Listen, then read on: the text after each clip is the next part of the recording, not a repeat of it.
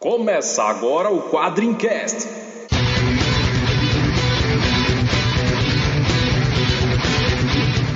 Spartan! Why so serious? We call him Hellboy. Call me the Punisher. I'm Kick-Ass. I am Iron Quadrincast, quadrinhos, filmes, séries e assuntos nerds em geral. Bem, amigos da Tropa Quadrincast, estamos começando mais uma edição do Quadrincast. E como o Quadrincast é um podcast coerente, estamos voltando no nosso tema um ano depois. Vamos falar de uma das iniciativas que talvez mais tenha impactado os quadrinhos aí nos últimos 20, 30 anos, que é o famoso reboot da DC ou os novos 52, como eles querem que a gente chame. E para falar de um assunto tão complexo quanto esse, a gente teve que convidar um super time. Aqui é Vitor Azambuja e eu continuo achando que 42 é uma resposta muito melhor. Meu nome é André Facas, eu estou de luto por Rob Life. Aqui é Daniel HDR. Eu não desenho enquanto dirijo, mas gravo podcast enquanto dirijo. Eu sou Ricardo Sorvilo e reboot costuma funcionar, mas às vezes não dá em nada. Aqui é o Vlad, depois da saída do Rob Life, do reboot perdeu toda a graça. Aqui é o JP e. Aqui é o JP e. Aqui é o JP e. Ah, aqui é o Morcelli, em terra de pinto pequeno, qualquer negão é rei. Vocês já viram que mais qualificado que isso não dá pra ficar. A gente tem aqui o Daniel HDR, eh, desenhista de muitas outras coisas e também da, dessa iniciativa Os 952. JP Maier, arte finalista e piadista oficial. Felipe Morcelli e o Vlad do Comic Pod, que vieram aqui nos dar uma força. Mas antes de tudo isso, a gente vai fazer a leitura de e-mails. Agora no Quadrincast, leitura de e-mails. Estamos aqui para mais uma leitura de e-mails. O Vitor Azambuja foi ali jogar um pouquinho de Max Payne enquanto ele está lá brincando um pouco. Estou eu aqui, Ricardo Sorvilo, para, para ler os e-mails com vocês. E aqui comigo está o Luiz Garavello Opa, sempre no suporte. e o André Facas. Eu sou o homem que vem de trás. Bom, então vamos começar aqui com, com as nossas indicações e tem indicação de tudo quanto é coisa aqui hoje. Vamos começar primeiro fazendo a indicação de um evento que é a Comic City Con, que é lá pros ouvintes que moram em Campinas ou região, hein? Cuidado, não vai tomar água lá. Já falei, o problema não é a água, o problema é o bebedouro que é baixo. O cara tem que abaixar, É, aí então. já sabe, né? Fiquem de olho. Hate e-mails de, do pessoal de Campinas sendo enviados agora. É, bom, a Comic City é uma loja que é lá, né? É um um stand, grupo- né, que eles montam, pelo que eu entendi. Isso, verdade, é. O pessoal mandou um e-mail pra gente, é isso mesmo. É um stand que o pessoal organiza lá. é, eles vão organizar essa, essa convenção, é a terceira edição da Comic City Con, que é um evento pros fãs de quadrinhos com palestras, concursos, sorteios tal. E vai acontecer no dia 29, agora de setembro, no Instituto Qualitas, perto do Estádio Brinco de Ouro, certo? Brinco de E- ouro da princesa, aí sim. É, É, do Guarani. Então, o link lá pra fanpage deles no, do Facebook tá aí no post, tá? Visitem lá e vejam as informações. Bom, uma indicação que a gente também vai fazer aqui, continuando nossa, a nossa missão de incentivar o quadrinho nacional, é, principalmente os projetos que estão saindo aí no Catarse, é o Residencial Abaeté. É uma coletânea de histórias, né, criadas pelo Luiz Carlos Machado, que conta basicamente as experiências, a- os acontecimentos que se passam num condomínio fechado. Um monte de molecadinha criada ovo É, maltine. É, não, É, mas tem, tem coisa vamos interessante. Menininha que tira foto na frente do espelho, velhinho tarado, tem, tem as, Ah, todas mas as sempre tem o coisas. velhinho tarado, né? Síndica com 180 anos que gosta de se meter na vida dos outros, né? A, mu- a mulher que sempre reclama da, da barulheira do, do quarto de cima e por aí vai, né? O cara que mora na, na casa da frente chama Ricardo. Que? Quê? Hein?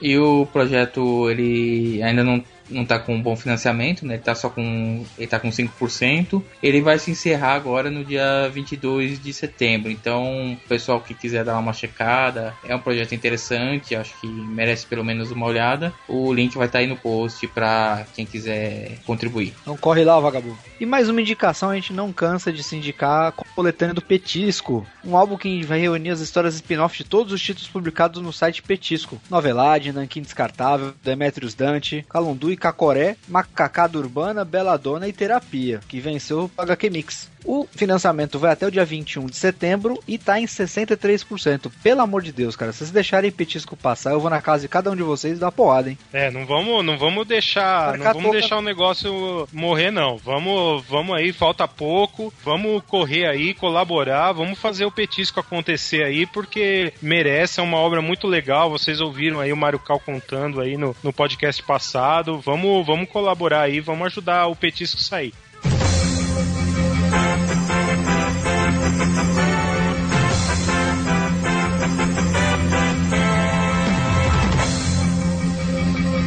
Informamos que o projeto do Petisco está atualmente em 77%. Opa! Opa, 10% num dia só, hein? E, e para finalizar as indicações, saiu agora, a menos de 3 horas dessa gravação, o episódio número 100 do ArgCast, gente.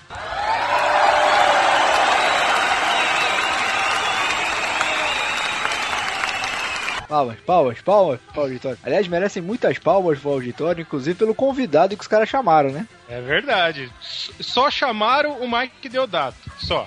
É, se você não sabe o que é o Mike Deodato, primeiro se mata. Então é o seguinte, olha, é, vão lá, pô, primeiro parabenizar o, o Daniel HDR, Professor Nerd, é, a Ana Recalde, todo o pessoal que, que já participou desses 100 números do, do ARG, inclusive a gente, que a gente já participou, né? É, é verdade. já emprestou a nossa voz um pouquinho lá também, mas dá os parabéns mesmo, porque sem números, do, do mesmo jeito que o Comic Pod há pouco tempo, o ARG também chegou, então muito parabéns aí, muito legal mesmo. E assim, comemorando de um alto estilo, né? Que eu não lembro do Deodato da entrevista pra outro É, podcast, não é cara. fácil não, não é fácil não. Não é moleza, não. E, aí, e sigam também a campanha no Twitter, né? Daniel HDR no Aquaman. O- É, Mas já anunciaram que não é. que é um cara lá, agora me fugiu o nome, mas que Ah, não, vamos derrubar, esse, nós vamos derrubar esse cara aí. A força da rede social. Você, brasileiro, você tem uma um, um dever cívico de ajudar seu Sim. conterrâneo, Daniel HDR no Aquaman. vamos passar também as nossas, fomos mencionados aí também na podosfera, né? Certo, Luiz? É isso aí. Teve o, o site Watafucking, que se escreve como se fala mesmo. What É, o link tá aí no post. Exatamente. Ele What publicou. the fucking, rapaz. Honey? Ele publicou uma, uma matéria sobre podcast, né? Também com um título bem sui generis, né? Onde ele indicou cinco podcasts de quadrinhos. E dentre esses podcasts, lógico que ele indicou o Quadrincast, né? Então a gente não tá aqui falando, né? Mas, mas, ele, mas ele indicou a gente, o Transmissão Fantasma, o Arquicast, o Comic Pod e o MDM. Quer dizer, se Tão bem pensar bem, é, uma, é, o- é meio que a nata, assim, dos quadrinhos. Bom, vamos para os comentários. Podcast passado com o Mário Cal. Aliás, eu gostaria de dar um recado. Sim, diga. Posso dar um recado? Pode. Olha, O bando de viado, sai do feed. A gente sabe exatamente quantos são os caras que estão no feed, rapaz. A gente sabe os seus endereços, os seus IPs, os seus, os- de onde vocês acessam. Nós vamos atrás de vocês, hein? Bom, e quem que quem que tá sempre comentando aí, Fax? Fala aí. Ele, né? Nosso comentarista número um, recordista de comentários. Até quando o cara não tem comentário, só passa o first. Ele só não é, ele só não é o first porque o porque o Luiz faz sempre o primeiro comentário. Então o Luiz é, É, sempre é. o first, mas se Eu fosse já, isso, eu, fosse já, isso. eu já faço isso pra evitar ter first. É isso É, mesmo, é, já faz esse é. controle. Mas se, mas se não for, ele é sempre o second. É o second, o segundinho. João Norberto. João Norberto. João Norberto. Né, João Norberto tava sumido dos comentários, né? Mas continuou comentando. João Norberto é brasileiro, não desiste nunca. Diz ele que ele adorou o podcast. Que o Mario Cal parece ser um cara muito gente fina e que merece o sucesso que tá começando a surgir em sua vida. Pô, João Norberto, legal. Agora você já pode escrever, né? Aquele, aqueles biscoitinhos da sorte. Ele falou que gosta muito de quadrinhos nacionais e, e gosta do apoio que o quadrinho está dando a esses projetos, que é louvável. Dá parabéns para nós, né, que está torcendo tanto para o Mario quanto para o pessoal da Quadrim continuar o excelente trabalho. Aliás, o Luiz encontrou com ele na Fantasticon, você pagou ele, Luiz? Ah, eu comprei o livro, né? Então acho que já, já é o pagamento, né? Ele escreve, rapaz, mas o que, que ele escreve? Tá participando de uma coletânea chamada SOS, A Maldição do Titanic, que são vários autores fazendo pequenos contos sobre a tragédia do Titanic. E a história dele é muito legal, mexe um pouco com, com anjos e demônios no Titanic, e os personagens são casal de irmãos, até depois eu perguntei pra ele. É casal de irmãos é incesto? Não, é porque é um, um par de irmãos, então, vai. É que na verdade você vai entender porque eu falei casal, porque eles se chamam Peter e Mary. E aí eu Ah. até perguntei pra ele se era alguma coisa a ver com Homem-Aranha, assim, ele disse que não, foi in- inconsciente o- a escolha dos nomes. E ela é ruiva também? É, não fala no, no conto dele, mas eu, eu já li o conto dele lá, é muito bacana. Se alguém quiser procurar é, por aí, a gente até vai colocar um link no post pro A gente, a gente título. devia- a gente vai fazer agora, a, a partir da próxima leitura de vez, o 20 artista, né? Se você sabe fazer qualquer coisa, se você escreve, se você canta, Se você assovia. se você assovia e chupa cana ao mesmo tempo, mande seu vídeo pra nós, mande seu comentário pra nós, nós vamos indicar o seu trabalho aqui, ouvinte artista. Ou a gente manda lá pra aquele. Qual é o seu talento do SBT? É verdade. E a gente teve mais um comentário no site do Juliano Lopes e ele diz assim: Fala galera do podcast, saudações ovos zumbianas. Ele é É. lá do ovo zumbi, se você não percebeu. Né? É, como prometido, passei na frente dos, muito, dos muitos casts atrasados só para apreciar vocês. Muito obrigado. E não me arrependi. Realmente, ótimo cast e edição também. Muito obrigado novamente. E o convidado. Ah, o convidado. Ui, Mário- convidado. É, não, ele, você viu que ele deu a entonação aqui. Ah. Mário Cal deu um show de informações para pessoas como vocês e eu também, que adoramos quadrinhos. Eu, particularmente, coleciono e acompanho há muito tempo, também com 38 anos nas costas. O cara já entregando a idade, já, viu? É, já tá entregando a idade. Não tem medo de falar, né? E comecei através do Maurício e sua turminha com uma maioria esmagadora, certeza. Hoje estou bem afastado do binômio Marvel DC, mas para os alternativos como Authority, Planetary, Preacher, Hellblazer, Hellboy, The Boys e por aí vai. Estou um pouco de volta a DC devido aos 952, mas não muito, e é no mínimo empolgante ver o mercado nacional com esses tipos de prospecções que levam um salto de qualidade e profissionalismo por aqui. Assim espero. Isso aí, galera. Parabéns, valeu pelo abraço e continuem assim. Muito obrigado. E é isso aí, cara. Tamo, tamo aí. Tem que, tem que apoiar mesmo o quadrinho nacional. Aqui a gente fala de tudo. Fala de Marvel, fala de DC, fala de mangá, de europeu. É, a gente fala de tudo um pouco, cara. A gente podia falar também do Carlos Zéfiro, né? Uh, aí é bom, hein? É quadrinho Miro- também, é quadrinho, fala de tudo, ué. Miro Manara É? também, né? É, pois é. É que falta. é- é- dava, pra fa- dava pra fazer um, um pod. Quer dizer, a gente não tem condição de fazer um podcast por dia, né? Mas tem assunto pra fazer um podcast por dia. Né? Quadrinho tem assunto pra falar um, falar um por dia. Se os caras saíssem do feed e clicassem na gente, dava pra fazer um podcast por dia, né? É, Dava. Ué, tem que então, fazer, tem clica, que. clica aí, vagabundo, sai do feed. Deixa É, esse é, recado sim. que a gente, a gente promete podcasts com mais frequência. Só que eu acredito, só acredito se tiver comentário aí. comenta, mostra a participação. Ah, quem sabe um dia a gente arruma um patrocinador aí, a gente para de trabalhar e fica fazendo podcast todo dia. É que a gente, Então- a gente não é famoso ainda, a gente não tem hater. É, Se tiver é. hater, a gente vai ser famoso. Bom, vamos, vamos pro, pro momento abraço aqui, né? Momento rádio AM, momento abraço. Bom, primeiro pro João Norberto, pra Van e pra Manuela, né? Que o Luiz conheceu lá na Fantasticon, né, Luiz? Isso, eu conheci o, conheci o João Alberto, ele me apresentou também a, a esposa dele, a Van, e a Manuela, que a gente até mandou uma saudação pra ela quando ela nasceu no Quadrincast, e que o João Norberto já prometeu que vai virar mais uma fã do Quadrincast quando tiver idade pra escutar. Ou seja, daqui uns 18 anos. É porque tem umas coisas que ela não pode ouvir, né? É verdade. Mandar um abraço também bem pro David Benedetto, que disse que a nossa entrevista com o Mário Qual salvou o dia dele. Olha, estamos salvando vidas agora também. Você vê, pô, o dia, o dia, teu dia não foi tão ruim assim, cara. Como é que é o nome daquele lá? SOS? Como é que era? Pra quem que você ligava lá? Pra... CVV. Sim, CVV. CVV, isso. CVV, Centro de Valorização da Vida. Pô, agora nós somos CVV, é isso? Tá certo. Não, você tem que cantar aquela musiquinha do Monty Python. Always, Always look on the bright side of life. Nossa, que horrível. Aí vamos mandar um abraço pro Michael Moura, é isso mesmo? Michael Moura. E pro Nando Almeida, que a gente conheceu lá. Onde a gente conheceu os caras? No filme do Dredd. É verdade, é verdade. Vocês não sabem, mas nós somos importantes agora. Recebemos um convite aí da nossa nossos amigos aí do Cruzador Fantasma e fomos lá assistir a pré-estreia, a pré-pré-estreia do novo filme do Juiz Dredd. Vejam só que E só curioso. estreia sexta-feira agora. Exatamente. É? E a nata do Quadrincast, ou seja, o Pati Paulista, Nós três. nós três, Exatamente. caso, nós fomos lá e a gente assistiu o, o, Dredd, tava lá o pessoal do, do Cruzador Fantasma, tava lá o pessoal do Pipoca e Nanquim, tava lá o pessoal do MDM, tava lá o pessoal do Quadrinsauro, que inclusive recebem nosso abraço agora, todos. É, antes de mais nada, né, agradecer É. o do Cruzador Fantasma que, que fez a promoção no site deles lá e fez esse convite pra gente participar desse evento. Eles fizeram uma promoção com 10 ouvintes. O, o, o Nando Almeida, inclusive, foi um dos, dos ganhadores, né? Ele, ele tava lá. Gente tava lá, a gente conheceu o pessoal do Cruzador, o Panda, o Cleverson, o Felipe, o Neri. É, só deu pra conhecer o Bruno Costa e o Fantasminha porque eles não foram, né? E nem a Kel, que também não, não compareceu lá, mas encontrei ela no dia seguinte lá no Mercado de Pulgas com o resto do pessoal. Aí você vê mulher, o Luiz vai encontrar sozinho. no mercado de pulga sozinho. Tinha gente pra cacete lá.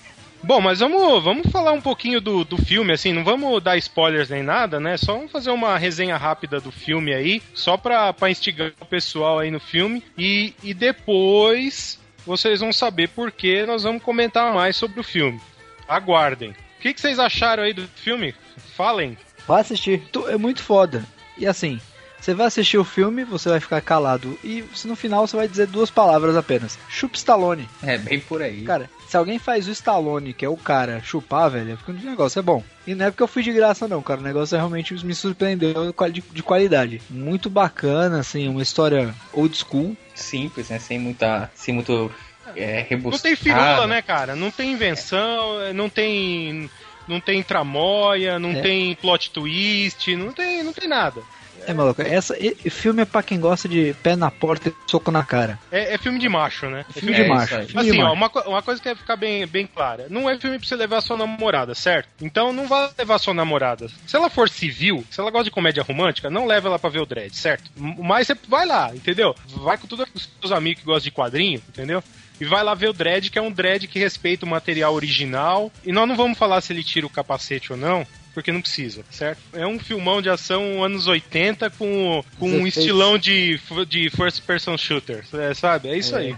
É um filme old school com ritmo de videogame com efeitos atuais. Cara, é show de bola. E É sangue. legal. Muito É legal. sangue. É, É legal. violento pra cacete. Muito sangue, tem os câmera lenta, as câmera lentas são explicadas. Eu acho que é a única vez que a câmera lenta é explicada depois de Matrix. E A e câmera vai- lenta tem, tem um sentido na história, É. né, tem uma explicação. E é isso. É, foi consenso geral na, na sessão lá, todo mundo curtiu o filme. Então não, não é empolgação só nossa, não. O pessoal lá também curtiu. Você não, não, não, vai, não vai se arrepender, não. É lógico. Ninguém tá falando que é um Dark Knight da vida, certo? Não é, não é Dark Knight. Mas é bem divertido. No que se propõe Respeito. a fazer, é muito bom. Então vá e depois aguarde que logo logo a gente vai estar comentando com detalhes sobre Dredd. Aguarde.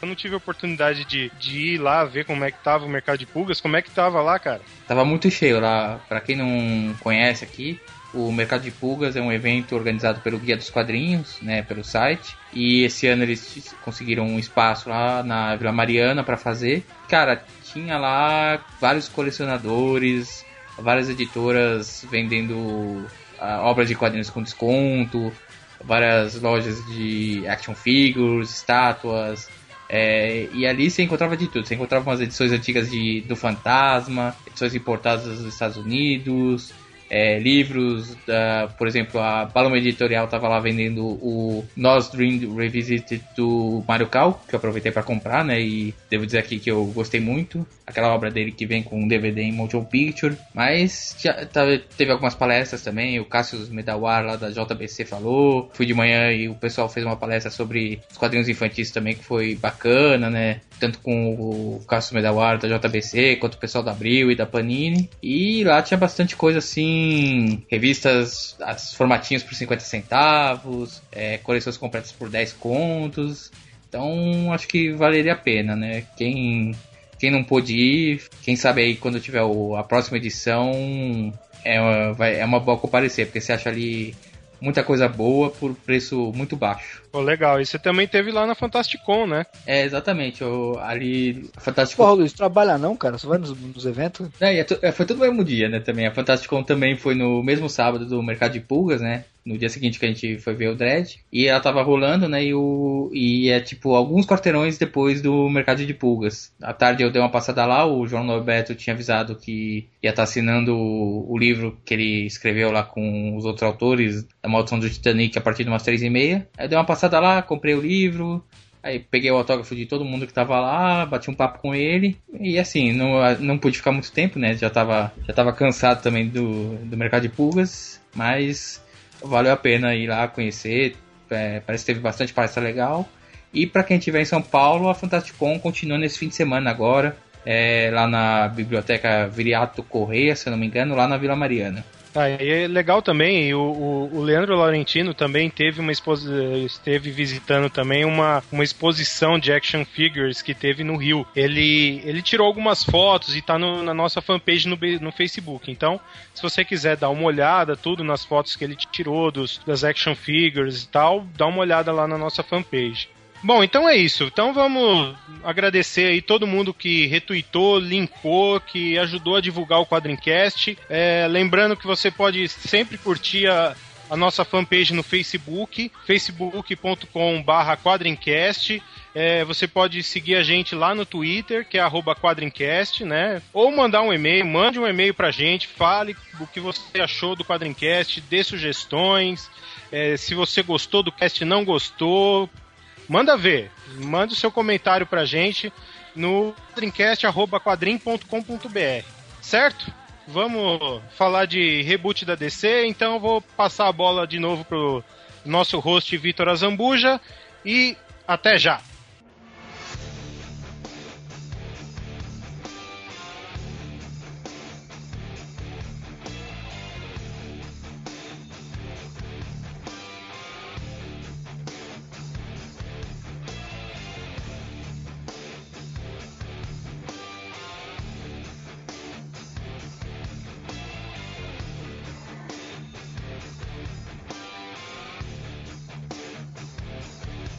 É isso aí, gente. Um ano depois do reboot, setembro, marcando aí as edições zero, que seriam as 13 terceiras edições da DC, em que a DC, aliás, está sendo muito criativa, né? Tá usando as edições zero para contar uma história antes da edição número 1, um, vai entender. De todas as coisas que, que o relançamento da DC impactou, sem dúvida nenhuma foi a presença dos quadrinhos na mídia, né? É uma coisa que tomou uma proporção que a gente acha que só tinha visto pela última vez lá no, talvez o casamento do Super-Homem, sei lá.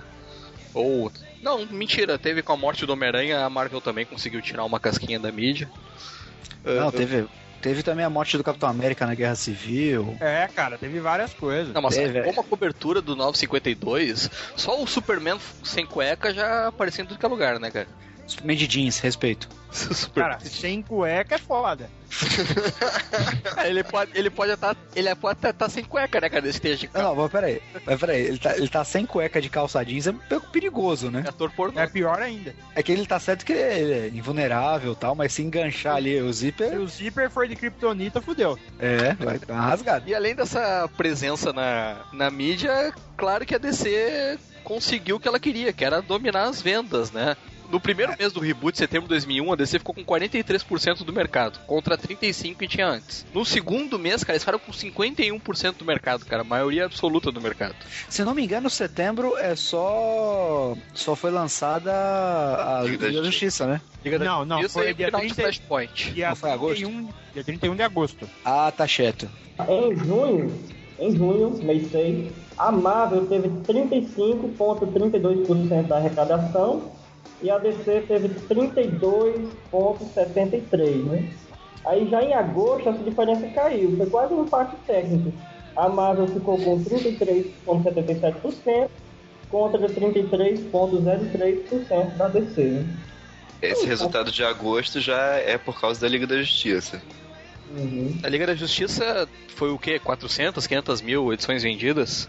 Chegou a. É, e fora, fora a, as tiragens que, que, que esgotaram, né? Teve, teve que Não, então, passar por aí, várias reimpressões, né? Ela, ela somou quase 500 mil cópias depois de chegar à oitava impressão. Oitava impressão? Isso. Aí você tem que contar que mais ou menos 10% de tudo isso foi a venda digital. É, isso, isso é uma coisa bacana, né? Dentro desses números os quadrinhos digitais acabaram se revelando importantes, né? Todo mundo achou que era mais uma estratégia para fixar mercado, né? Para é, mais ou menos, entrar. né, cara? Porque é, ainda não é tão relevante. Uma 10% de, De uma tiragem É, de mas- 50 mil, né, cara? 10% não é relevante, mas é progressiva a coisa. Não, Isso com certeza. pra. Com certeza, mas ainda não é tão relevante a ponto deles investirem mais nisso. Um mercado que tá, cres... que tá surgindo, né, cara? Se eles não fi- fincarem as garras dele nisso agora, eles vão ficar pra trás, né? Até porque um, um dos grandes diferenciais do reboot, todo mundo lembra, é o fato de que a DC, pela primeira vez, uma editora colocou toda a sua linha. No mesmo dia que chegava na banca, chegava digital e teoricamente você pode comprar em qualquer lugar do mundo. E isso foi uma coisa tão impactante que alguns meses depois a Marvel teve que fazer a mesma coisa, né? É, isso já começou a briga com as comic shops, né? É, isso, isso das comic shops é interessante, porque na época o Jim Lee e o Dan Didio, eles fizeram meio que um roadshow, né? Eles começaram a percorrer o país, se reuniam com donos de comic shop, porque os caras estavam meio cabreiro, né, cara? Pô, Ah, na verdade, a, a coisa foi mais do que os dois. É, muitos autores de diversos títulos do 52 eles estavam fazendo aparições nas comic stores, expondo as artes originais dos números 1 e autografando as revistas, respondendo questões dos fãs, tudo. No lançamento da Liga da Justiça 1, o Geoff Jones e o Jim Lee estavam lá na, na fila, na Midtown Comics, servindo pizza pro pessoal. O pessoal indo lá comprar a revista e eles estavam comprando pizza numa pizzaria ali perto e estavam dando fatia de pizza para todo mundo. A verdade, cara, é que as editoras dependem das comic shops, mas as editoras também não podem ficar só presas nas comic shops, porque senão elas não conseguem crescer. Então eles estão num dilema. um dilema, porque ao mesmo tempo que eles têm que agradar as comic shops, eles têm que botar esses quadrinhos digitais. E eu acho que o preço do quadrinho digital, que ainda é uma coisa muito criticada, porque é um dólar mais barato que a edição impressa, né? É, é o seguinte, eles eles colocam a revista para vender no formato digital depois do almoço, que é para na teoria dar tempo das pessoas comprarem na Comic Shop antes de, de sair o formato digital. Então já não sai exatamente ao mesmo tempo, sai um pouco mais tarde. E a questão do preço, ele só, ele só diminui um dólar depois que a, o- a edição seguinte é lançada, sabe? A edição do mês anterior ela entra no acervo, vamos dizer assim, da, da loja ou da, da Comic Store, aí ela diminui. E como é que funciona a edição combo? Que eu lembro que tinha algumas edições aí que você comprava a edição, você ganhava um código e podia baixar sem custo a edição digital, né? É isso mesmo. Só que a, em compensação a edição combo ela custa um dólar a mais, quer dizer, vá a merda, né? A edição combo ela também tem extras de esboços, de, de textos, estudos de, de cena. É material extra que não tinha na revista periódica. Uma coisa que, que é interessante é, é, lembrar que é, quando a gente falou um ano atrás, quando a gente antes do, do reboot sair, um ano atrás lá no no Quadrincast 5, acho, né? Acho que foi o 5, né? 6, Que a gente 5 e 6, né? Que a gente que a gente falou com o Emílio, né? A gente falou um pouco de, de quadrinhos digitais, que a gente tava especulando um pouco ainda, né? E, e aí ele, ele falou uma coisa, né, na época, que, que era interessante. Na verdade, o pessoal ainda não sabia bem ainda como é, precificar a questão do, do, do digital, né? Quanto que valia o, o, o quadrinho digital no- nos moldes como ele ainda estava. Então era um, ainda estava tendo um aprendizado, né? Então eu não sei se agora, se depois desse um ano, eles com certeza devem estar tendo números de, disso agora para começar, talvez, começar a adequar um, a um valor um pouco mais real, talvez é, trazer isso para um número real, porque eu acho que é, realmente esse valor um, próximo do, do, do, Da versão do impressa. gibi, é, da versão impressa, é muito, eu acho que é meio alto ainda. Eu ia chegar nisso aí, cara. Será que esse valor da edição digital ele não é alto justamente para não quebrar de vez as comic shops? Não, eu acho que sim. Exatamente, é esse o motivo. É isso mesmo. é isso Porque a, a DC ainda está muito tímida nessa questão do digital, apesar de ter sido a pioneira, ela ainda está muito tímida. Teve, tem editoras menores que estão muito mais à frente. É, por exemplo, a DC ela só lança digital as edições separadas, elas não, ela não lança os encadernados digital. Porque os encadernados são mais baratos, né? Se você fizer a conta, acaba saindo mais barato. Outras editoras lançam o, o encadernado digital e estão lançando inclusive os ônibus agora, né? Eu comprei outro dia a do a do Irredeemable, a do Incorruptible e agora a do Invincible. Tudo ônibus, sabe? Se você fizer a conta, dá 83 centavos cada edição, sabe? Agora a DC não faz isso, sabe? A DC só lança as edições separadas no digital. Você tem um outro esquema, que toda semana eles colocam um, um título é, pré-reboot em promoção a 99 centavos e colocam quase a linha inteira lá, saca? É, a- é o acervo. É o acervo do personagem ou do, do- da, da saga, da, o que seja. Mas tem dois esquemas aí nesse. né, Tem duas visões aí quando a gente vai falar do, do, do produto digital. Geralmente os produtos digitais, pelo menos a Marvel tá apostando muito nisso e a DC tá um pouco mais tímida, apesar de ter sido a grande pioneira, que é você agregar outras coisas no, no, no- no arquivo digital, né? Que é um caminho. Quando você vai lançar um produto, para você justificar o preço alto dele, você lança ele com algo a mais. É o valor agregado, né? É o valor agregado, né?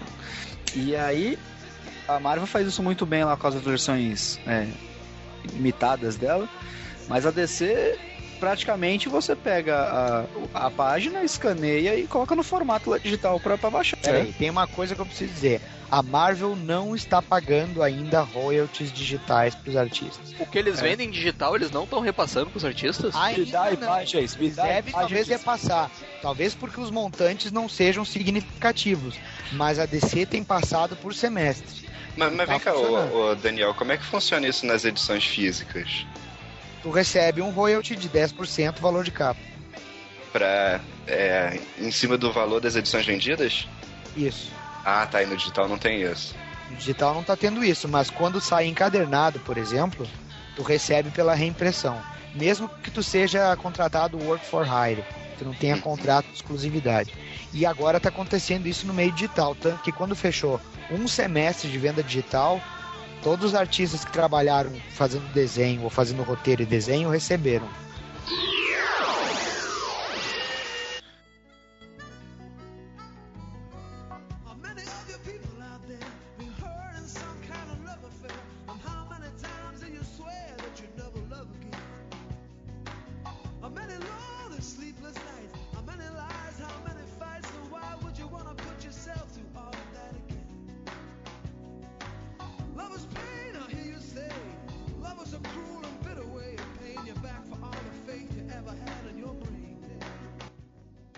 Gente viu que essa questão do, do quadrinho digital ainda tá no começo, mas a DC já tá mostrando mais ou menos como uma grande editora e principalmente uma editora com tantos títulos mensais tá lidando com isso. E, e a Marvel, nem vamos comentar aqui porque não é o, o escopo desse podcast. E uma das coisas que, que meio que preocupou o pessoal logo que tava começando a ser anunciado e começando o reboot é que tava com uma cara desgraçada de que os caras estavam fazendo as coisas na coxa, né, velho?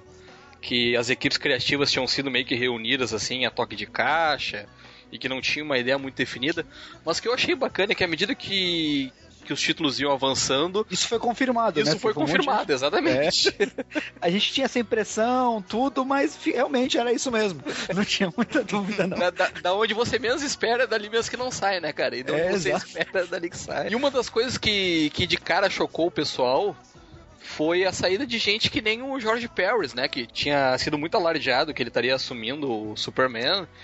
O Jorge Pérez foi, foi tenso porque, assim, é uma moeda de dois lados. Por um lado, você tem o fato dele ter brigado com alguns editores por não saber das coisas. Agora, por outro lado, você tem o fato que o Jorge Pérez, cara, não dá mais, sabe? Vai fazer outra coisa na sua vida, cara, pelo amor de Deus.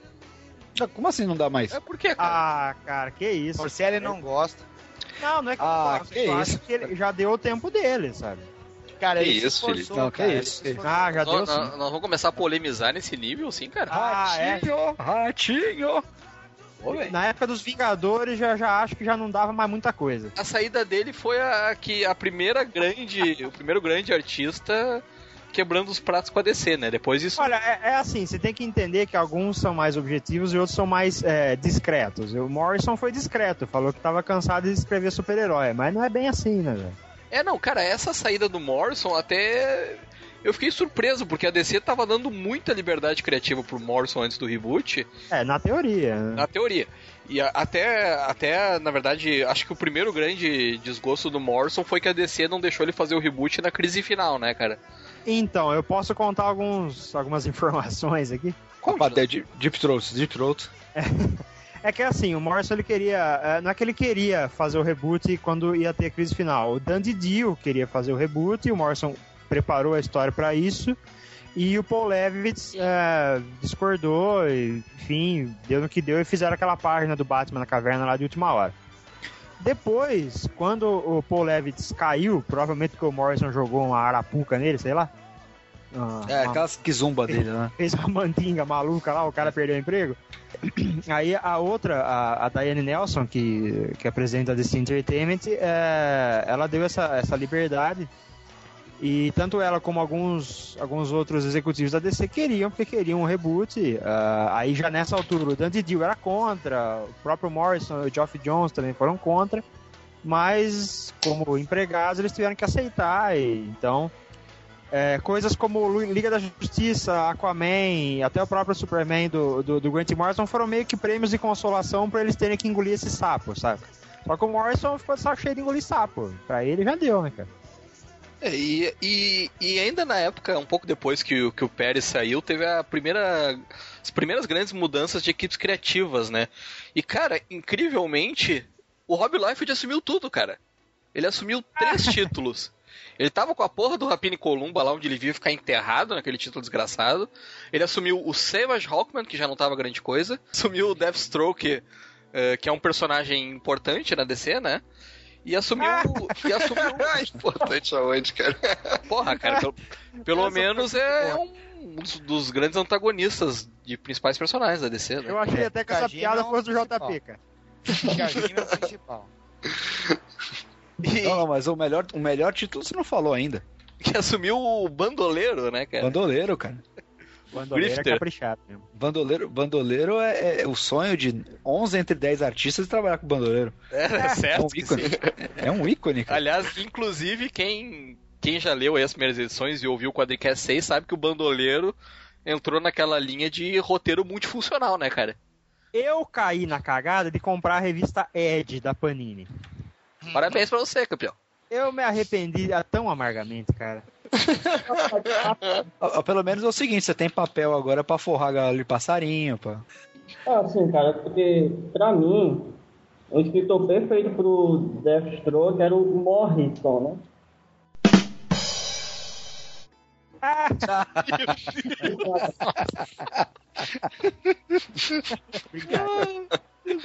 Cara, me salvem dessa piada. É, esse negócio que o Marcelo estava falando aí do, do- dos prêmios de consolação faz sentido porque os, os títulos principais, né, a liga, vai, vamos dizer assim, os títulos principais, os títulos mais famosos do, do reboot não, não tiveram mudanças, né? O Batman do, do Scott Snyder, o Action Comics, o, a Liga, o Aquaman, o Lanterna. É que eram os É, o- títulos que estavam com os roteiristas mais sólidos, né? É, Por que eram- enquanto, né? Por É, agora, agora, né, agora, depois de um ano, vai começar a mudar alguma coisa, né? A gente já sabe que, que o Jones e o, o Ivan Reis vão, vão sair do Aquaman e tal. Mas esses outros títulos menores que muito, muitos aí que foram balão de ensaio aí para alguns que não, os que resistiram aí aos cancelamentos, né? É, tiveram, tiveram algumas mudanças. Teve, teve outros aí que a gente vai falar daqui a pouco que nem isso conseguiram, né? É, agora não, não é só por causa disso, né? Porque o objetivo da DC no, no reboot é, era não atrasar nenhum título. Então, assim, não interessa se o que, que eles tinham que fazer. Eles não iam atrasar. Então, se eles tinham que tirar desenhista, colocar outro, botar filim por cinco edições, eles iam fazer. E isso que, que, que muita gente reclamou também, né? Ó, é, nisso aí eu até posso afirmar o seguinte: o que estava acontecendo também era uma política de cota de filins, ou seja, cada editor podia usar num semestre, no máximo, três filins. Pô, metade do semestre. Exatamente. Por quê? Porque se passasse disso, já que as revistas da DC estavam sendo consignadas, que eles mudaram também a negociação deles com as comics, as comic stores, o lojista que estava fazendo a pré-venda de encomendas ali com aquele elenco responsável pela revista, se mexesse ali o time, né, no caso mudasse o desenhista, o lojista podia dizer não, não vou vender a revista, não quero. porque ele tinha a expectativa do pessoal ver ali o desenhista, o, o roteirista e o arte finalista que começou desde o início, né? Então eles tinham essa cota de no máximo usar três filhinhos, né? E isso tem tá se mantendo justamente para não ficar uma bagunça, né? Porque os próprios encadernados que vão reunir arcos de história, eles vão ficar completamente bagunçados. Vai muda, sei lá, um roteirista no meio da, do arco, ou então é, fica entrando três desenhistas diferentes no meio daquele arco. É, pra quem lê bagunça. em sequência, fica bem perceptível assim a mudança. Né? Ou acaba, acaba a história no meio do mais, mais rápido para poder já despachar o título para outro cara começar alguma coisa nova. Isso, isso, é uma coisa interessante, já que nós estamos falando um ano depois, a DC tá encerrando todos os arcos que ainda estavam em abertos agora uh, fechando um ano, né? Quer dizer, isso eles estão realmente com uma política editorial, não sei se horizontalizada é o termo certo. Eles estão botando todo mundo é, para se enquadrar, né? E com certeza os artistas mais autorais não, não curtiram muito e não e vai ter mais gente pulando do barco aí, né? É, o, o que dá para perceber um pouco é isso, né? Eu acho que o, o, os caras que é, não, talvez não, não, tenham gostado muito, porque tá tendo tá tendo tá dando para perceber que tá tendo muito controle de cima, né? Tá todo mundo segurando as rédeas, né? E, e, e normalmente, né, o cara que tra... o artista, né, normalmente não, não, não gosta de ter esse, esse tipo de, de controle, né? Que é uma coisa que é uma coisa assim é, por exemplo vai eu, eu vai eu vou falar a minha experiência trabalho em empresa indústria essas coisas né? Que tudo é controladinho certinho tem que ter lá o, o líder que tá sempre ali né? O cara tem, tem que ser tudo certinho na hora certinha. Então é isso aí é complicado quando você trabalha com com arte, né? Com, com liberdade, criatividade, é, às vezes é meio complicado. Mas essa, mas essa grande mudança aí, de essa mudança de mentalidade, veio quando a, a Diane Nelson assumiu, né? Porque a, a, DC Comics, pelo que se entendia da época, tanto a DC Comics quanto a Marvel não davam lucro por si só, né? A editora não dava lucro por si só. E aí eles, meu, botaram a regra.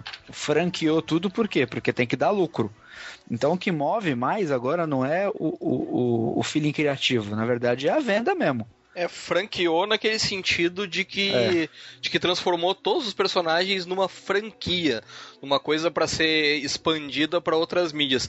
Até foi uma coisa que, que eu ouvi do HDR na Comic Con Multiverso Comic Con aqui em Porto Alegre, que era isso, que a, que a política da DC agora é o personagem é a franquia, você não pode fazer o que quiser com ele. Você tem que respeitar uma linha editorial da muito mais é, do que antes, e, né? E outra coisa que tem que ficar clara também é que não vai haver mais arcos de construção de história que envolvam um ano de personagem, dois anos com personagem, sabe?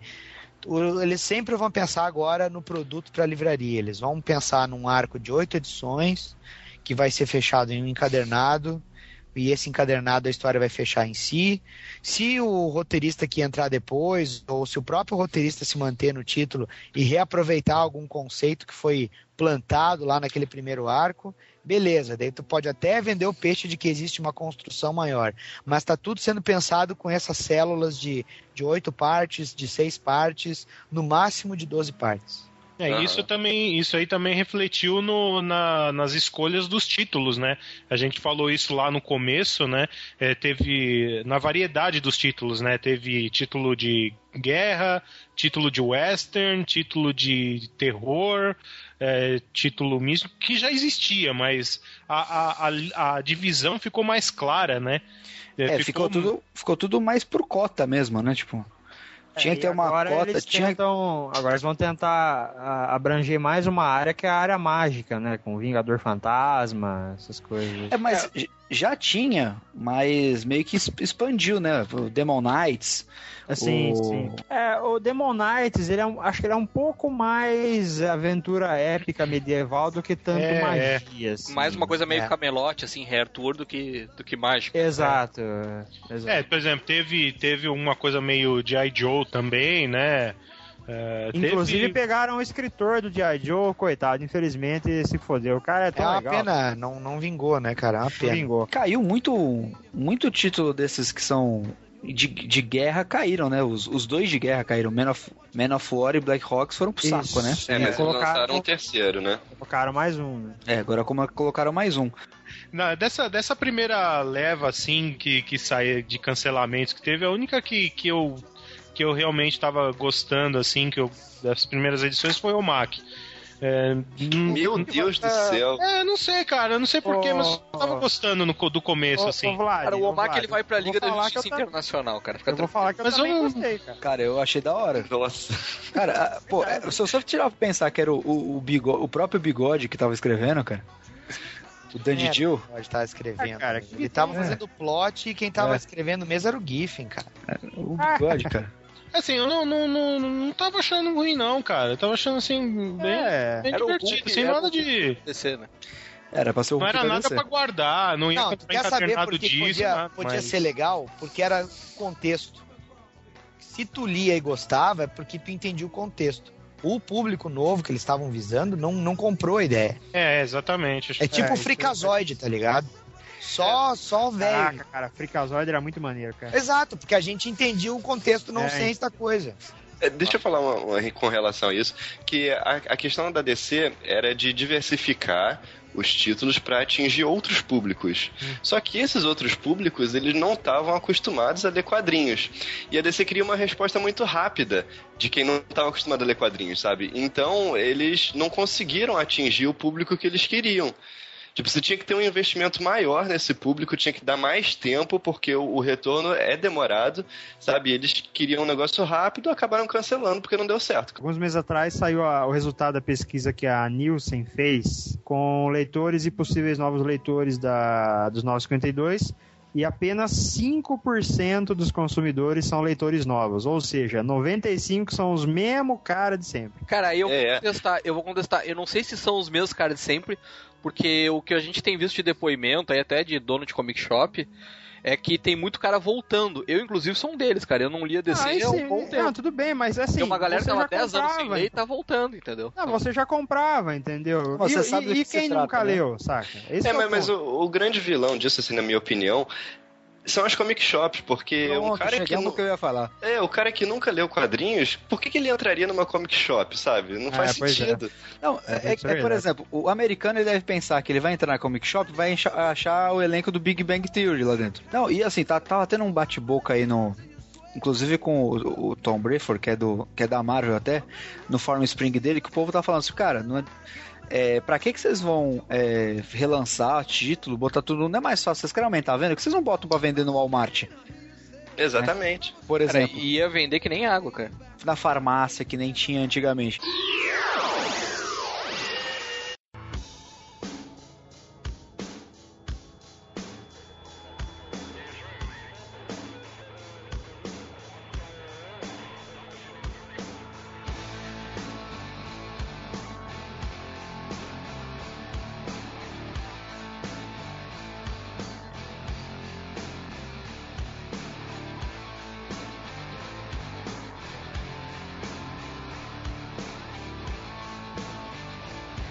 É, mas uma coisa bacana é que depois de todos esses cancelamentos, a DC veio com novos lançamentos, né? Até pra manter o númerozinho bonitinho, 52. E um dos títulos que eles lançaram, que fez um, acho que um grande burburinho depois do próprio lançamento, foi o Terra 2, que apresentou para todos o Lanterna Verde gay. Que de Lanterna Verde não tem nada, né? Porque não é o, o Lanterna Verde que todo mundo mas conhece. é o Lanterna Verde original, pô. Ele que é o Lanterna Verde. Ah, é cara, isso é muito relativo, cara. Pô, é uma nova versão do cara que eu acho. Cara, é, Terra 2 tá sendo uma das melhores, se não a melhor revista Eu do ia dizer, cara, eu tô, eu tô É, curtindo é, o Terra 2. Cara, isso, isso que eu achei sacanagem, cara. Terra a 2 é o história, verdadeiro reboot da DC. a, história, Exatamente. a história é boa pra caralho, velho. E ninguém tá falando da história em si, tá falando só da porra da polêmica do Lanterna Verde Não, dá o anel, não, cara. mas nós estamos nós estamos comentando a polêmica que ficou entre o público normal, cara. Entre os fãs, eu acho que é, todo mundo adotou. Não, entre Não. os fãs. Entre Teve, os fãs teve, teve bastante, teve, teve cara rasgando o dedo, dedo do cu. Ah, acredito. cara, mas não é pra tanto, cara. É, é, cara. Cara, mas cara- ó, ó, Aconteceu. Vamos analisar, vamos analisar a situação aqui. Eles tentaram primeiro anunciar todos os relançamentos em mídias que eram geralmente lidas por pessoas que não tinham hábito de ler quadrinhos e ir em comic stores. O US Today, os caras estavam pegando hora pra, de propaganda no meio dos seriados, ou no meio das sitcoms, no meio dos noticiários, certo? Os caras estavam botando nota sobre o lançamento até em jornal de economia, para gerar especulação, inclusive. Aí eles não, eles trouxeram, como o Vlad mesmo colocou aqui, e, e o Morcelli também, eh, eles trouxeram leit- eh, com o relançamento eh, leitores que já compravam, mas que estavam afastados, mas leitores novos não. Então eles começaram a fazer o quê? Eles começaram então a tentar gerar burburinho e interesse através de coisas que, que geram fofoca, como é o caso de um herói gay, como é o caso de agora do Superman aí tá carcando a Mulher Maravilha na capa da Liga da Justiça. Vai ser assim, cara. Eles vão conseguir noticiário fazendo os personagens inseridos em contextos que são mundanos, cara. Eles vão fazer uma coisa meio novela das nove, né? Ah, então aguardo, aguardo a edição do Batman que ele vai perder tudo por causa do empregado, velho. É aquele lance do falem mal, mas falem de mim, né? O importante Mas é é, mídia. exatamente. exatamente. Não, mas eu até não acho que no caso do Alan Scott tenha sido falei mal, porque eles tiveram uma reação bem positiva, assim, cara. Não, mas o, Gente o, apoiando a ideia. o bacana, o bacana do negócio do Alan Scott é que gerou tanta desinformação que o exemplo mais clássico foi o Fantástico mostrando cenas do filme. Cenas do, filme do Lanterna, é, é, Lanterna Verde mostrando que o Lanterna Verde tinha virado viado. O exemplo Cara, fantástico é- foi a Folha de São Paulo dizer que a revista Terra número 2 É. mas, mas sabe o que eu acho mais legal deles cara mostrarem a Terra a número imagem um, do cara. filme? O legal deles mostrarem a imagem do filme é que, cara, o Ryan Reynolds é gay mesmo, cara. Terra 2 não foi o único título que eles lançaram. Eles acabaram lançando outras coisas bacanas e outras nem tanto. É, como, por exemplo, o, o Disque H para Herói, né? Uma, uma reinvenção completamente nova. E, e também a World's Finest, né? Que era a clássica revista que aparecia o Batman Superman. É, esse lance deles, esse lance deles terem que, que manter 52 e eles vão cancelando as que não estão vendendo bem, é por um lado é, é ruim porque você acaba perdendo revistas que você gostava, mas que não vendiam tão bem, então elas são canceladas, mas por um outro lado, ela dá uma oportunidade muito grande para experimentação, e é isso que a DC está fazendo. É, e até o E saldo, outra, eu é acho um- que até o é um saldo limite econômico. positivo. É um limite econômico do orçamento, 52. Se o sujeito estava comprando todos os títulos ou a maioria desses, não vai alterar no orçamento. Se parar pra pensar que antes do reboot a DC lançava em média 75 edições diferentes todo mês, eles reduziram. Não, mas eles Cara, tão, eles se alguém compra todas as 52, tá, tá de parabéns, velho. Puta merda. Pior é que tem, Morcelli. Pior é É, eu sei, americana é foda. Ô bicho maluco. A DC hoje já tá se apegando muito mais nesse aspecto de fazer o burburinho pra pessoa correr atrás e conhecer, do Sim. que mesmo contar boas histórias, que isso que eu acho que tá acabando af- afetando.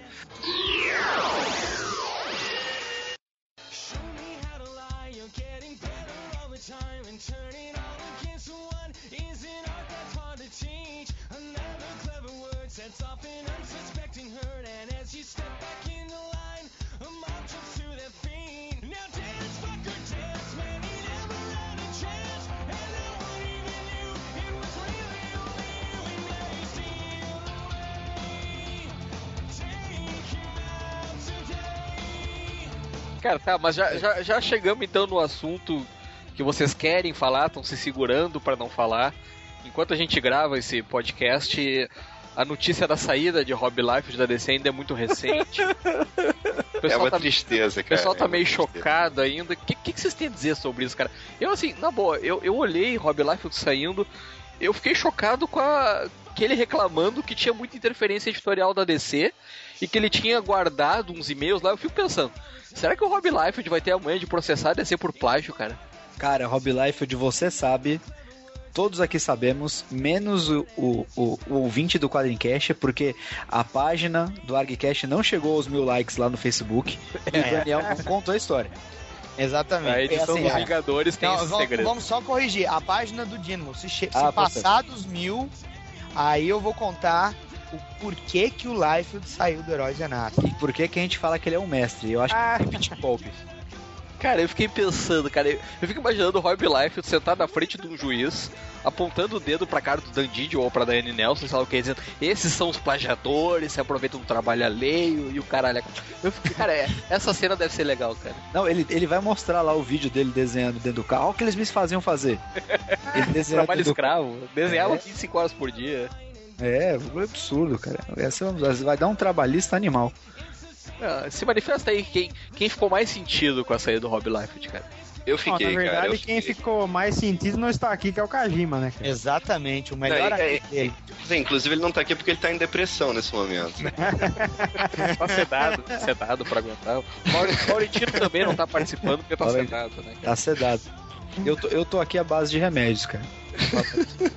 Vlad, por que, que você ficou sentido, Vlad?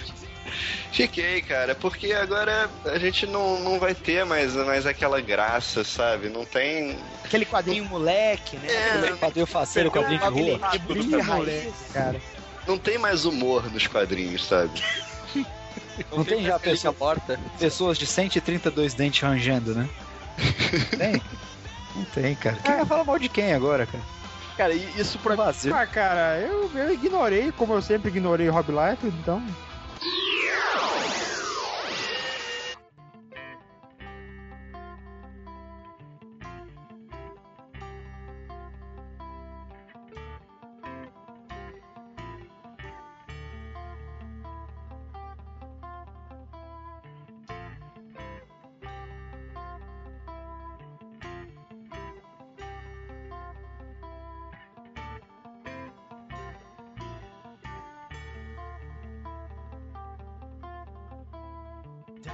Mas não tinha rolado uma promessa na DC de que não ia mais ter tanto crossover, de que não ia Ah, ter Mega vai Saga. falar que depois de tantos anos você ainda acredita em alguma coisa. Ah, eu acreditei. Não, não, não. Mas, uh, mas o que eles falaram é que não ia ter uma mega saga envolvendo todas as revistas. E isso realmente não aconteceu até agora. Não, Por enquanto, do Batman, né? Que vai ter lá o. A Não, sim. Corujas. Não, envolve o núcleo do Batman, mas não envolve a É, 52. o que, o que o que tá acontecendo é assim, teve a primeira essa primeira saga aí da Noite das Corujas, que era só do Batman.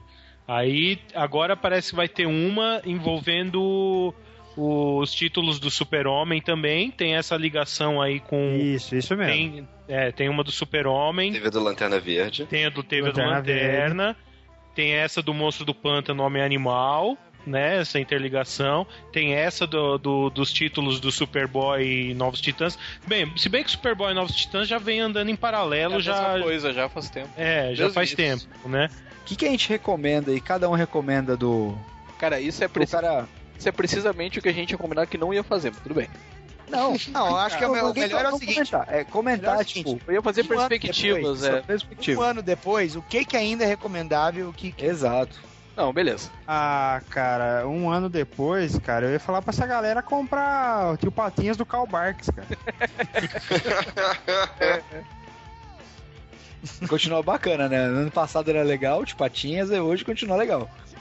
Cara, eu acho que dos títulos da, dessa leva, assim, os que tem alguma regularidade ainda são os da família do Batman, cara. Claro, deixando de fora o. O, o Red Hood e os Outlaws, que é uma merda fedorenta, né? Porra, você acha mesmo, cara? Que eu acho isso, divertido pra caralho, velho. É Sério? Cara, é, é, É é- sério, é- cara? Cara, ele é, é, Ele é ba- ele- engraçado, velho. ele é, não, ele não é bem bom, bem estimado, cara, mas é, é um título que também eu, eu li depois da terceira história, não Sério? esperava. Cara, a Sério? primeira já, já me conquistou, velho. Eu casquei o bico. Falei, porra, o cara tá sendo mal bem-humorado, saca? A dinâmica é muito boa, assim. Meu, eu achei, cara, eu achei muito ruim. Sério mesmo. Nossa, cara. Eu achei ter... Eu achei muito ruim a maioria do que tá saindo com o Batman, cara. Inclusive do Scott Snyder, eu não achei tudo isso também, não. Ah, não, então nós estamos coerentes, porque pelo menos a gente não tá gostando de uma mesma coisa e desgostando de outra, né? Cara, eu vou falar que assim, tem dois títulos aí que. Né, o Aquaman dá pra falar porque é o concurso, né? Botar o Geoff Jones e o Ivan pra fazer qualquer coisa, pra fazer o retalho ia dar certo. Porra, você acha mesmo, Cara, eu acho. Puta, Aquaman, tá beleza. Não dá nem, não dá nem pra falar. né? Aquaman é divertido, cara. É divertido, é, divertido. E a arte, é- e a arte é Mas foda. não é nada demais, não é nada. Não, mas não, tem- a arte, a arte é A inacreditável. arte é embaçada. Eu, eu ainda tô esperando uma revista pós-reboot como foi o Homem-Animal pós-crise, sabe? Ainda tô esperando. É, é, cara, eu- porra, eu acho que esse Homem Animal tá no mesmo nível, cara. Eu, eu penso da mesma forma. É, Ele e o Monstro eu- Pântano são bons. Ele e o. Monstro Pântano, É, pois eu é. acho os dois muito bom mesmo. Eu também Não, não tô eu- dizendo eu que não seja, mas, mas eu ainda tô esperando aquela surpresa, sabe? Duas revistas aí que eu acho que recomendo que não tava dando nada antes do reboot, agora ficou da hora. Da hora, velho, a massa. Da hora, velho. Cara, Flash é a Mulher Maravilha. Ah, rapaz. Da Eu hora. fiz, um, eu fiz um artigo, vai entrar semana que vem no ar, sobre o Flash do Francis Manapu. Mano, que pau. Eu Meu tive que dar o braço a torcer que o cara tá mandando o Barry bem pra caralho. Puta que eu pariu, O velho. cara manda bem pra caralho. Aí, cara, muito, muito bem construído, muito bem É, reconstruído. Essa revista é demais, cara. E a arte é fantástica, velho. É de pirar o. pirar o cabelo do careca, velho. Obrigado. O Marcelo gostou. Meus, o meu, meus cílios diferenças aqui aí, eu ficaram malucos. É, eu, eu gosto de um título, principalmente por causa da, da arte, cara. Eu não. Assim, não comecei ainda, não, não, não terminei, não sei ainda como que tá assim, a, his- a história, não, não, não terminei de acompanhar ainda. Mas eu tô gostando muito do Asa Noturna, viu, cara? Principalmente por causa da arte do, do Ed Barrows, cara. Eu, tô- eu acho que ele tá mandando. Inclusive, pra quem tem tablet, eu mostrei até pra ele lá na Multiverse Comic Con que ele não tinha visto ainda a revista dele em tablet.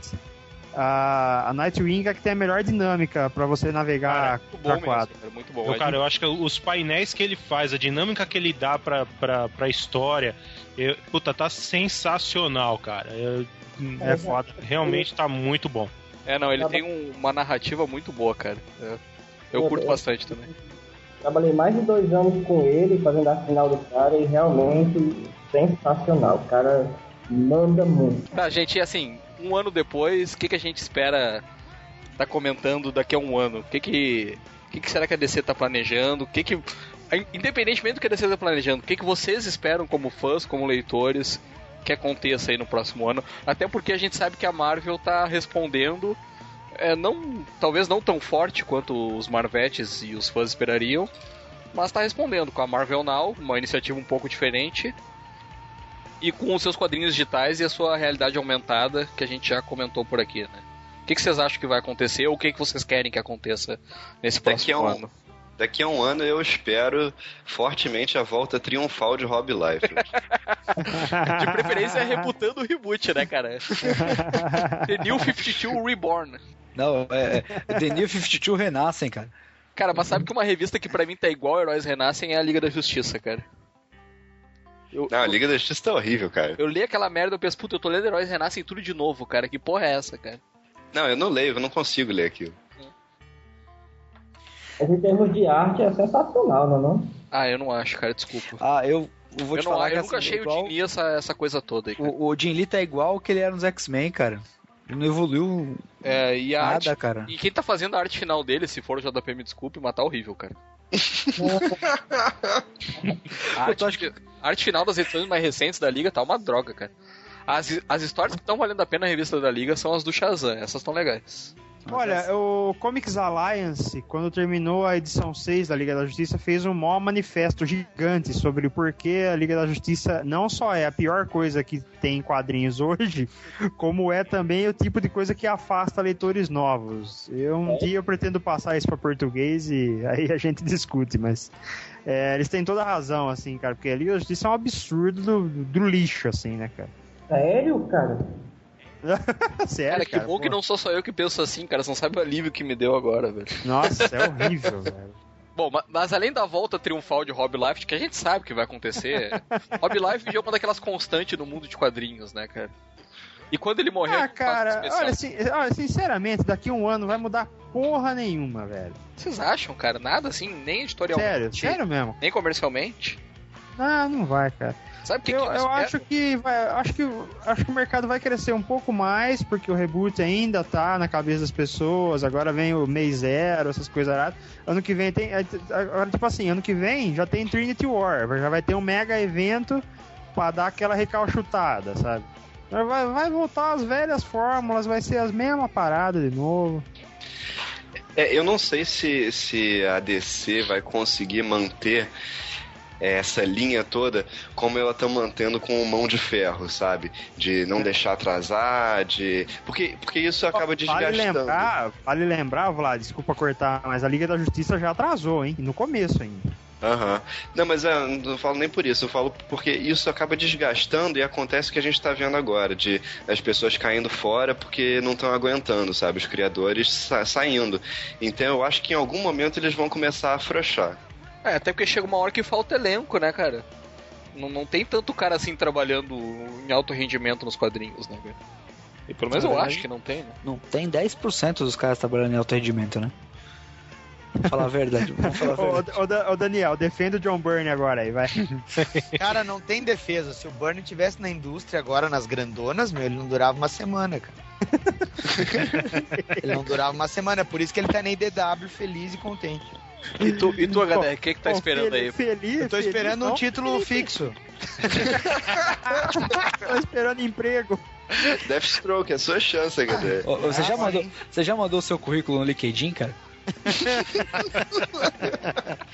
Não, é sério, cara. Eu acho que o que vai acontecer é que talvez ah, alguns desses títulos que a gente tá vendo agora, eles comecem a ter uma iniciativa somente digital. Porque uma das coisas ficou muito clara. As editoras, Porra, tanto cara, Marvel. Faltou falar disso, hein? Teve Pois é, eu, eu, eu ia falar nisso agora, exatamente.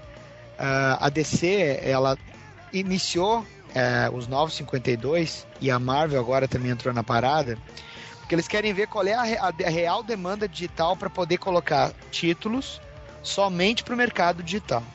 Porque daí é uma coisa que não entra em conflito com o Comic Store, que a Comic Store pode ter depois como encadernado, mas que o custo de produção ele vai ser menor. E aí, consequentemente, tu vai ter séries que agora elas podem estar vendendo mais fisicamente, mas daqui a um ano, de repente a demanda digital delas vai começar a aumentar e vai chegar um momento que elas vão sumir da banca e vão ser só para download. Vocês acham que o leitor digital tem outro perfil, então? Ele é um Sim, cara é- muito mais multi Ele é o cara, ele é o cara que joga, ele é o cara que joga na PlayStation Network, baixa o gibi ali para ler no PSP. Uhum. É, tem, tem um, tem um negócio digital que ninguém tá falando, mas que pode ser uma coisa que vá, vá bem, que é uma linha que a DC lançou de quadrinhos voltados para meninas adolescentes. Sabe, eu, eu esqueci o nome agora, mas tem essa linha que Amy, Amy Comey, né? É um outro nicho que a DC tá tentando atingir através do digital. Isso talvez dê algum fruto. Vai, vai- o que vai estar se espalhando em outros títulos de outras tendências daqui a um ano, eu acho. Tá, e o JP, tu como artista participando ativamente aí, lendo todos os títulos do 952, o que, que, que você acha que vai mudar aí? Caralho, esse cara. Cara, o que eu espero primeiro é que eu continue trabalhando. Ó, esse cara Então, então comprem, comprem Exatamente. Besouro Azul. Comprem Besouro Azul. Comprem Besouro Azul, velho. Quanto Besouro Azul. Eu, eu queria muito, queria muito que continuasse nesse pico, tanto da regularidade quanto do impacto no mercado, mas no final a impressão que, que eu tenho, não o desejo, mas a impressão, mesmo porque eu não tenho revista no iPod, eu não posso ter impressão, ah, e aí o que acontece é que eu queria muito que continuasse nesse ritmo, tanto do, do- dos prazos sendo obedecidos, quanto do impacto financeiro no, no- no mercado, é, atraindo novos leitores, mas eu acho que com o passar do tempo vai perdendo a força. Eu acho que isso vai ser um- sempre um giro de 360 graus. né? Vai sempre voltar para o mesmo lugar, ah, mesmo porque a tônica de quem acompanha vê que a, que a, que a criatividade realmente está embaixo, né? tanto de roteiristas como de artistas, etc. Por aí vai. Então, eu acho que a tendência é ir perdendo força, embora o meu desejo é que não aconteça isso. Legal. Tá, e o Quadrincast, o que, que pensa disso, Facas? Olha, vamos ver. Eu espero que a que a DC ela tem que botar a casa em ordem. O primeiro passo que ela deu foi fazer o reboot. Não é não foi o ideal? Ok, não foi o ideal, mas deu um passo. Agora o segundo passo é dar mais consistência às histórias. né, é, imprimir um ritmo industrial só pelo ritmo industrial, achar que o cara vai comprar só porque tem o, o determinado personagem na capa, vai durar até quando se não tiver qualidade na- na- nas histórias. Né? É, isso aí Então- já se provou falho, né, cara? Comprar porque tem o personagem. Ele talvez, ele talvez vá no filme porque tem o personagem, mas comprar o gibi é outros 500, né? Exato. É, você vê isso até na distribuição dos personagens, né? A linha do Batman tem quase, tem 13 títulos, acho, se não me engano. Então tem coisa pra caramba aí. É, acho que o Batman é o personagem é o principal da editora hoje. Só que é, ele tem que tratar melhor os medalhões. Porra, a revista do Super-Homem já vai pra terceira equipe criativa em um ano. Sendo que tem filme ano que vem, eles vão ter que fazer uma coisa, uma, uma medida certeira agora. Exato. Ele- Eles É, nunca conseguem encaixar o filme com uma fase boa, né, cara? É muito difícil. tem que ter mais tem que ter mais qualidade, começando pro roteiro. o- Os caras têm que ter uma arte consistente. Pô, legal isso de não atrasar a revista, só que a arte fica errática, cara. Você vê que, tipo, é muito. Hoje, muito filim. Não tem tanto, tanta consistência na arte, na história, não tem Muda- sequência. muda muito de uma revista pra outra. É, então você não tem, mesmo na hora de você, do design do personagem. É, o Super-Homem na Liga, na, na Liga do Justiça é um, na revista dele é outro, Na Action Comics é outro. na Action Comics é outro, tá variando muito, então assim, você não. Foi muita mudança desnecessária até. Muito mexendo, o time tá ganhando, era só botar os caras de qualidade pra fazer os melhores produtos. Pronto, acabou, não tem muito segredo. Só que isso tá meio complicado de se aplicar lá. Né? E tá bem claro que tá tendo algum problema editorial, porque tem muita gente boa saindo, tá abrindo espaço a muita gente nova, mas não quer necessariamente gente nova boa, né? Beleza. Ri- Ricardo, o que, que você acha? Olha, eu, eu acho que a questão, é, além da questão das, das boas histórias, isso aí é uma coisa que a gente tinha falado isso lá um, há um ano atrás. é, a gente comentou também é, a questão de que não é só uma questão da, do que a DC está fazendo, é, é uma questão do mercado como um todo. A DC tava, tava, tomou uma decisão é, de, de sobrevivência da empresa, né? para poder reverter um resultado ruim que ela estava tendo, né? De, de perdendo para Marvel direto, tal, tudo isso que a gente já, já discutiu, né? Só que isso se tá, tá se provando meio inócuo porque é, o mercado como um todo não mudou. O mercado é o mesmo, não, não- é, se, se talvez a, a, a- DC, o mercado de, o mercado de quadrinhos tivesse é, mudado de uma forma, ou se tivesse tido uma. As empresas, a Marvel, a DC, a Dark Horse, todas as empresas, é, isso falando de mercado americano, né? Se elas tivessem se juntado, tivessem talvez, é, vamos tentar tomar um, um rumo de ação, vamos tentar trabalhar juntas para tentar é, fazer com que o mercado como um todo é, se a gente conseguir trazer novos leitores para todos, né, talvez isso surtisse um efeito melhor. A DC fez, agiu sozinha, fez um negócio para tentar resolver o problema dela, mas o, o cerne do problema, que é o- os motivos que fazem com que novos leitores não entrem no mercado, que não se renovem os leitores, os motivos continuam os mesmos, né? Então, assim, eu acho que isso não resolveu. Então, é, é isso que, o- que o Morcelli estava falando, que, que, que o Vlad também estava falando. É, não, não vai não vai ter um jeito de vai acabar voltando para a mesma coisa vai tem uma já tem uma mega saga chegando então daqui a pouco vai tá tudo na mesma pode ser até que o reboot não reverta então eu acho que assim não, não tô muito animado que Não tá muito otimista. não não Beleza. Morcelli, já, Morcelli já falou? Ah, cara, se o reboot. Eu só vou falar o seguinte: se o reboot reverter, eu fecho o site. Acabou. Aí, aí, aí perdeu, perdeu o sentido, meu. É, não, não, mas, mas não, não tem a menor chance deles voltarem agora. É, eu também Não, acho quanto- que não. Até porque cada- elementos antigos que estavam pedindo muito, alguns já, já estão voltando aí, né? Então eles estão meio que mesclando algumas coisas, coisas que já existiam, estão tentando colocar uns bagulhinhos novos. Agora, a questão da fórmula vai cair na fórmula mesmo.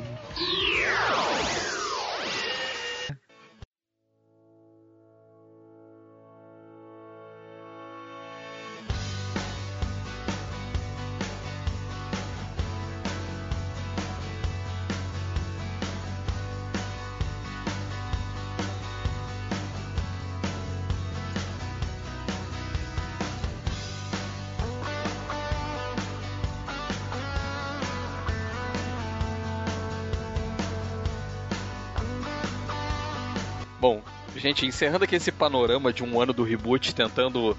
É, é um. A gente tentou fazer um programa tanto pro pessoal que tá acompanhando aí pelo Comixology, aham, quanto pro pessoal que tá acompanhando aí o lançamento no Brasil, pra tentar contextualizar e dar o nossa, nosso pitaco também, cagar regra, dar nossa opinião, festival de achismo, como quiser chamar. Mas ficou muito qualificado, queria agradecer a presença dos nossos convidados e dizer que o espaço é de vocês aí, façam seu jabá, sua propaganda.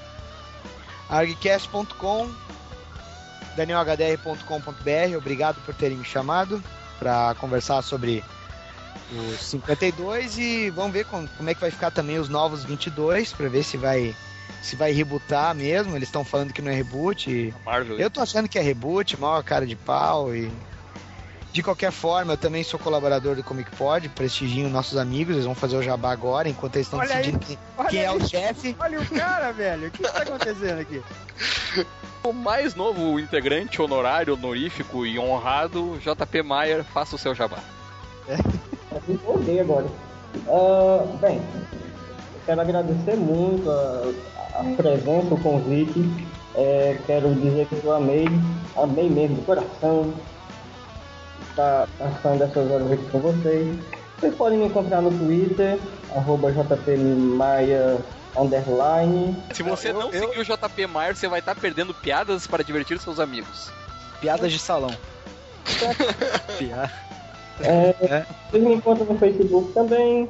Eu tenho uma galeria no DeviantArt e também no Blogspot. E me convidem mais. Dei um emprego pro Daniel. Nossa, é DC, né? Vem, vem. Tu, DC, tu já, Muito Pô, bom, tu, velho. tu já trabalha na DC, velho. Faz um jabá aí, pô. Eu dei um emprego pro Daniel. Mantenham acima de tudo o meu emprego. E vamos. Sempre que vocês quiserem me chamar, eu vou estar à disposição de vocês, tanto aqui do Quadrincast como do Como Pode. E abraço. Nesse momento da gravação, vocês devem ter ouvido a vinheta do Super Amigos, é que o pessoal do Comic Pod tá há 28 minutos discutindo Exato. quem vai fazer o jabá, cara. Eles estão. Não, faz você, faz você. Não, você é mais bonito, você é mais velho. Ah, bom, cara, o negócio é o seguinte: Como que pode? É o podcast do site Terra Zero, especializado em DC Comics. Mas de vez em quando a gente fala de outras coisinhas também. O podcast fala sobre quadrinhos em geral. E o Daniel HDR, ele não é nosso colaborador, é nosso troll de estimação. Vocês alimentaram, né, cara? Ele foi com vocês. Exato, a gente criou um monstro, mesma distância. E o próximo objetivo do Terra Zero é conseguir um emprego pra esse cretino, né, velho? Parece que ele para de encher o saco, né? Para de encher o saco. Então tá, gurizada, agora chega. Se você quer mandar sua opinião, eu não vou dizer de novo como é que ah, vocês comunicam com o Quadrincast. Você já deve ter ouvido na leitura de e-mails.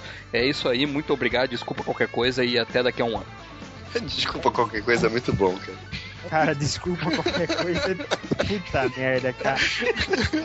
Cara, o que foi isso?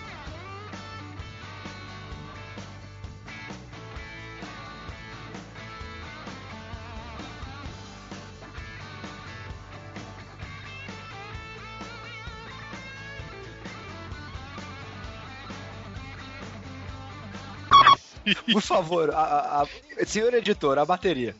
Não, bateria não, cara. Pro JP Maia vai ser risadas gravadas, cara. Exatamente. E a musiquinha Porque a da- da Praça é Nossa. A voz dele tá quase dublagem do Chapolin, né, cara? Porque tá abafado, né?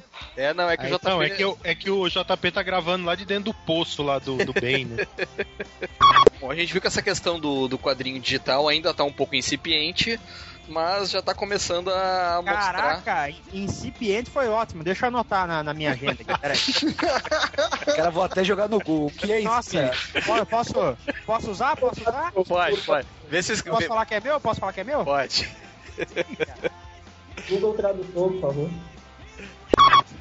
Cara, É, vou usar no banheiro. fiz coisa pior com papel, mas beleza. Deixa pra próxima. É, Inclusive, olha- inclusive envolve o Jorge Pérez, hein? É, você quer saber, escute, eu, eu, eu gosto dessa merda lá no ArgCast. Vocês vão entender. É, eu conto essa história lá, foi, foi um momento de muita tensão na minha vida, cara. Foi. Ah, momento É, delicado. É, é que se, é, se você deixar isso na imaginação dos ouvintes, você tá ferrado também. Tá, cara, É mas verdade, né? Vão achar que eu enfiei no cu a parada. né? rolou e enfiou no cu, cara. Que O que, o, que, o que não passou tão longe disso, já que eu estava com caganeira e só tinha um gibi pra limpar minha bunda. E Aí tá esse vendo? gibi era Crise nas Infinitas Terras. Ah, não. Mas essa, essa leva de cancelamentos aí E, que e olha que eu sou 10 anos mais novo que você, hein? Exato. É, é que, é que Então, quantos anos a HDR tem? 70? Que isso, velho? o Eu tenho 26, o HDR porra. tem cabelos brancos, cara. Vocês estão malucos, cara? Até eu também tenho também. Olha aí, os caras de cabelo branco, rapaz. Que isso? Pelo menos eles têm cabelo, Marcelo. Obrigado. Muito obrigado. Eu vou, te mostrar onde eu tenho cabelo. Se você, se você quer sorrir, vem com o Patati. Se você- Na casa assiste já. Pô, cadê o JP, cara? O JP sumiu, cara. JP, não, não, não se Ele tá, anotando, ele tá anotando, peraí. As piadas de vocês. Você vê que festival, depois vão me acusar de ficar cortando todo mundo. Os caras, todo mundo falou, só não falou o JP me cortando aqui agora. Tudo... Mas beleza. Pô, desculpa. Ah, velho. Desculpa, JP, mimimi. Fala então, JP, vai. corta, o- corta o facas, por favor, cara. Ele ficou sentindo falta, cara. A, a a gente tá gravando como se fosse um como que pode, que ninguém respeita Ah, ninguém. É, não, não, mas aqui tem um É que mimimi. falou que no Quadrincast a gente se respeitava. É, não. Na verdade a gente corta tudo que é carioca. Ô, J, ô JP, você tava no Nightwing no começo, né? Quais você fez pra eu dizer que essas que ficaram ruins, cara? Quais você fez? Não, só pra, só pra gravar aqui, só pra gravar aqui. Coitado, cara. Fiz a 1 e a 2. Ah, essas, essas são boas, cara, são boas.